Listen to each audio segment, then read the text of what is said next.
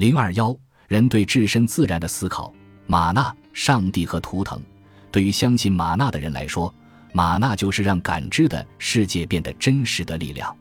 更进一步、更深层次的问题是：它可信吗？问题并非玛纳这一观念是不是理解自然的最佳方法，而是它是不是聪明的头脑合理的构想出来以解释事实的方式。用解释相同事实的现代范式来与玛纳做比较，也许会有所帮助。虽然我们将有机物质和无机物质严格区分开，但我们依然认为所有物质都有一个共同特征：粒子间基本类似的关系。量子电荷由于其动态和形成性特点，和玛纳的相似之处在于，它们都是某种力量的源泉。根据本章到目前为止的内容，在任何情况下，都完全可以将玛纳描述为一个思想上令人惊艳的概念。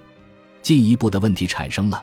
如果说对马纳的思考有助于我们理解一个终将面对的观念，即独一无二的、遍布四海的上帝这个观念是如何起源的，那么它对此究竟有何作用呢？十九世纪北美和波利尼西亚的传教士认为上帝就是马纳，认为上帝的观念就是从马纳的观念中发展出来的。这种说法至少很吸引人。然而，与之更接近的是一些奇怪或神秘的信念，这些信念似乎仍然无法从当代人的头脑中抹去，比如另类健康学中的所谓光环，或难以捉摸的有机宇宙能量。受东亚思想影响的新物理学支持者认为，这种能量在所有物质中都可探测到，亦或是生命哲学，凭直觉将生命视为生物固有的性质。大多数人会将这些思想界定为广义的宗教，而这些思想几乎可以肯定是错误的，但它们同时也具有一定的科学性，因为它们源于对事物本质的真实观察和可靠了解。比较人类学则从一个略有不同的意义上，揭示了其他同样或几乎同样古老的，我们可以界定为科学的观念，因为这些观念开始关心人类和自然界的关系。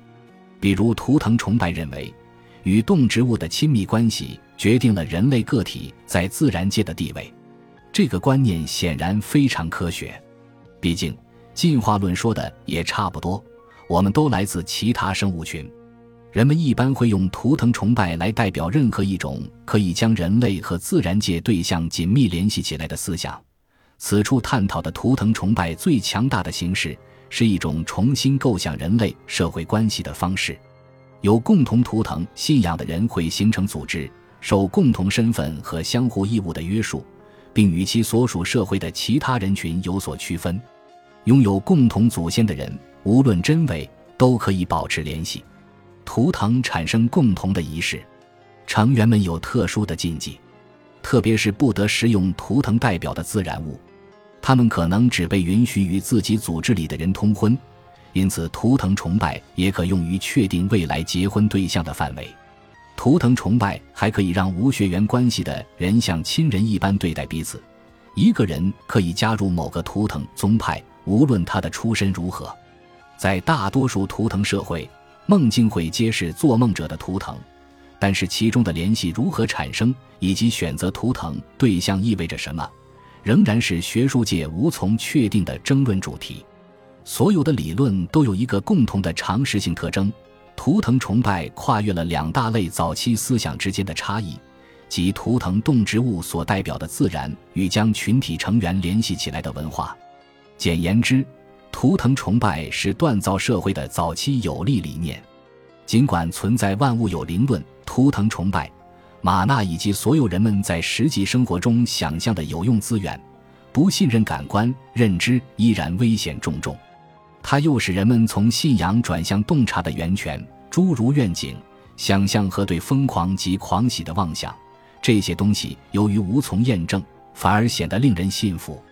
他们常常引人误入歧途，但也总是鼓舞人心。他们开辟超越体验的种种可能。尽管看似矛盾重重，却把进步变为可能。即使是幻想，也能带来好处。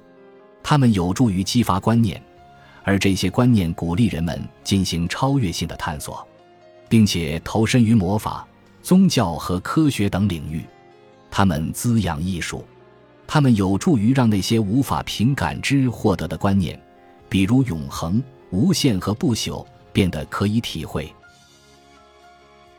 本集播放完毕，感谢您的收听，喜欢请订阅加关注，主页有更多精彩内容。